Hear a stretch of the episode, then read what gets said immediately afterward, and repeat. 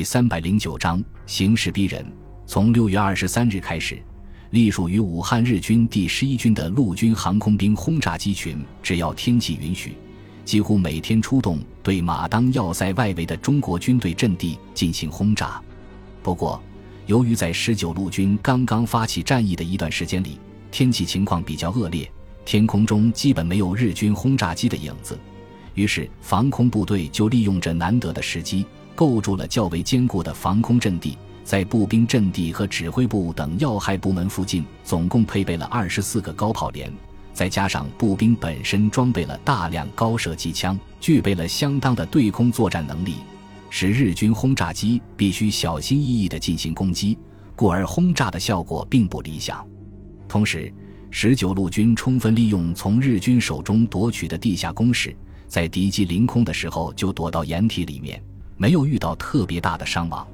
然而，藏山基日军已经改变了战术，大部分时间都龟缩在坚固的坑道工事里面，偶尔发动中队规模的逆袭。其他几座山上的日军也不时地用远程炮火支援，使中国军队的攻击行动变得非常艰难。当攻击部队经过两天苦战，把战线推移到山脚下的时候，战况变得空前激烈起来。日军几乎把整个藏山基的山体挖空，在其内部构筑了多达五层坑道，纵横交错的坑道把地表密如蚁穴的地堡、战壕、掩体连结成完整的防御体系。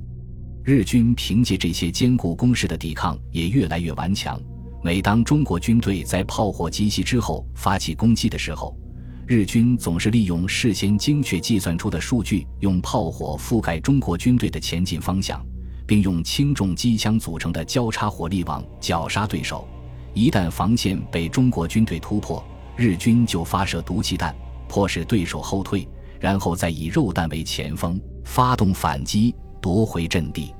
暂编第二十七师在炮兵的强力支援下，经过四天的浴血奋战，只勉强把防线向前推进了八百多米，拔除了日军一千多个火力点，但是却付出了伤亡两千多人的代价。其中阵亡八百余人，是整个部队的伤亡总数接近五千人。面对如此惨重的伤亡，孙百里毫不犹豫地将作为预备队的第一百六十七师两个步兵团投入战斗，命令暂编第一师对其他几个阵地进行不间断的攻击，来牵制日军。张玄武刚刚巡视完前沿阵地，就看见几十副担架从山坡上面抬了下来，沿着交通壕向野战医院走去。他急忙走过去，挥手叫停队伍，关切地查看战士们的伤势。最前面的一名战士显然是被日军毒气熏倒的布，眼睛被厚厚的绷带裹住了，整个脸部全是黄色的水泡，还在不停地向外面渗着血水。裸露在外面的两条胳膊也布满了水泡，伤员的牙齿咬得死死的，极力压制剧烈的疼痛，不让自己发出一点呻吟。第二名伤员的双腿从膝盖以下全部被炸飞了，人也处在昏迷之中。护送的战士告诉张宣武，是被日军的肉弹炸伤的。连续看了几个伤员之后，连张宣武这个见惯了腥风血雨的沙场老将也感到看不下去，急忙挥手让担架队继续前进，自己站在旁边望着藏山基两百米高的山峰，呆呆发愣。师长，这仗没法打了。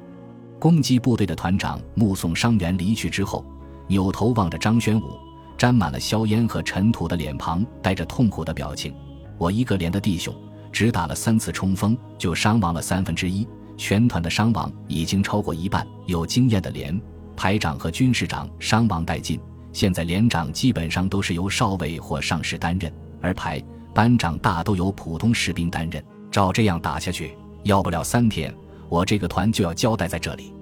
萧亮，注意你的态度。张宣武厉声呵斥道：“如果再说出这种动摇军心的话，老子枪毙你！”萧亮委屈地说道：“师长，从抗战爆发到现在，我一直跟着你，大大小小打了一百仗，我萧亮什么时候装过孬？可是这个仗打得太不划算了。日军总共是一个师团的兵力防御马当，虽然在我军攻击下伤亡不小。”但是却远没有到伤筋动骨的地步。日军有飞机助阵，江边的几个山头又处于舰炮的射程之内，后面的战斗会更加艰难。我们的兵力只略微比日军多一点，照这种打法，就怕全部战死在这里，也不能夺回马当。张玄武恶狠狠地瞪了萧亮一眼，说道：“军人以服从为天职，不要考虑超越自己职权以外的事情。司令部给我们师的任务是夺取藏山矶，在这个任务没有完成以前，任何人不得退缩。如有消极避战、贻误战机者，杀无赦。”萧亮惨然一笑。说道：“师长，你就是现在让我抱着炸药包去炸敌人的碉堡，我萧亮也不会皱一下眉头。我只是觉得这仗打得莫名其妙。总司令一直强调不打有把握的仗，可是眼前这仗，我怎么瞅着都不对劲。”张玄武听了他的话，缓缓点了点头，说道：“你的想法我会向司令部反映，但是仗还要老老实实的打。尸山血海爬出来的老兵。”应该给弟兄们做个表率，以后不要再说这些丧气的话。从前沿阵地下来之后，张宣武急忙驱车赶到司令部，把这几天前线遇到的困难详细报告一遍，然后委婉地说道：“总司令，攻击马当的目的是吸引第十一军增援，可是现在单凭第十五师团就把我军挡住，照这样打下去的话，非但无法达到目的，还会使伤亡急剧增加。一旦华南和华北日军腾出手来的话，”形势会更加艰难，他把想法和盘托出，但是却始终没有提到撤退，准备让孙百里这个战区司令长官来做出这个艰难的决定。孙百里拍了拍张宣武的肩膀，语气坚定地说道：“张师长，前线的伤亡情况我已经了解了，但是马当战役非但不能够停止，反而要大打特打，无论付出多么大的代价，也要把马当要塞夺回来。”接着他安慰道：“我已经命令第四十九师和新四师日夜兼程赶来增援，空军轰炸机中队也会择机出动。从明天起，第一百六十七师将会接替你们的位置，完成对藏山矶日军的最后攻击。”张宣武迷惑不解地问道：“这是为什么？”孙百里长长的叹了口气，说道：“因为欧洲爆发了新的战争。”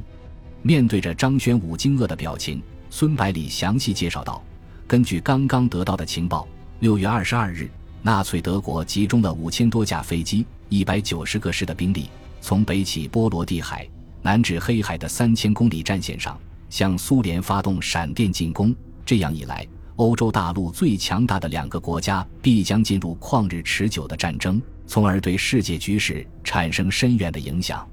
张玄武脸上顿时露出幸灾乐祸的笑容。咬牙切齿地说道：“打得好！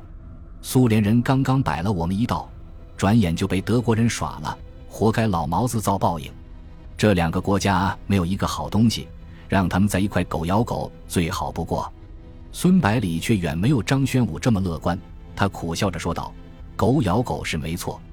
但是对我们国家却只有坏处，没有好处。”张宣武感到很奇怪，急忙问道：“为什么？”孙百里回答道：“日本和苏联虽然签订了日苏中立条约，但是毕竟是一纸空文，对这些流氓国家来说没有任何约束力，所以只能依靠本身的实力来维持平衡的态势。这就是日本在东北驻扎重兵，苏联在西伯利亚重点布防的原因。德苏战争爆发后，苏联为了应付德国的迅猛攻势，保卫其心脏地带，不得不从东线调兵西进。”北方的平衡就会被彻底打破，日本会做何种反应，就显得举足轻重了。如果日本按照与德国的约定出兵攻打苏联的话，对抗战将产生非常积极的影响。反之，如果日本转而把二十个师团的关东军用于关内战场的话，将是一场灾难。张宣武追问道：“你认为哪种可能性比较大些？”孙百里分析道：“出于对社会主义的仇恨。”日本很想进攻苏联，但是形势比人强。关东军在哈拉哈河一战的惨败，肯定给日本进攻苏联的想法浇了一盆冷水，使日本的北进派清醒下来。如果日本把苏联工业的增强、苏联远东军队的威力和英法和在西欧战场的惨败，以及其亚洲地位极其虚弱形成巨大反差相比的话，毫无疑问会得出进攻苏联比进攻英法和这几个纸老虎的风险大得多的结论。其实，日本发动侵华战争的目的，就是为了获得日本取得所需的所需粮食和战略原料。即使占领了苏联，也于事无补。与之相反的是，石油、有色金属、橡胶等都在东南亚地区，而现在唯一可能妨碍日本占领东南亚地区的，只有我们中国。这样一来，日本肯定会调集关东军的精锐部队，发动空前猛烈的攻势，以求彻底击败我们。因此，我军必须在日军动手之前夺取马当、宜昌，进而收复武汉，掌握主动权。张玄武终于意识到问题的严重性，急切地说道：“总司令，既然这样，就没有必要换第一百六十七师上去了。我张玄武向你保证，暂编第二十七师，即使战斗到最后一个人，也要在明天日落之前占领藏山矶。”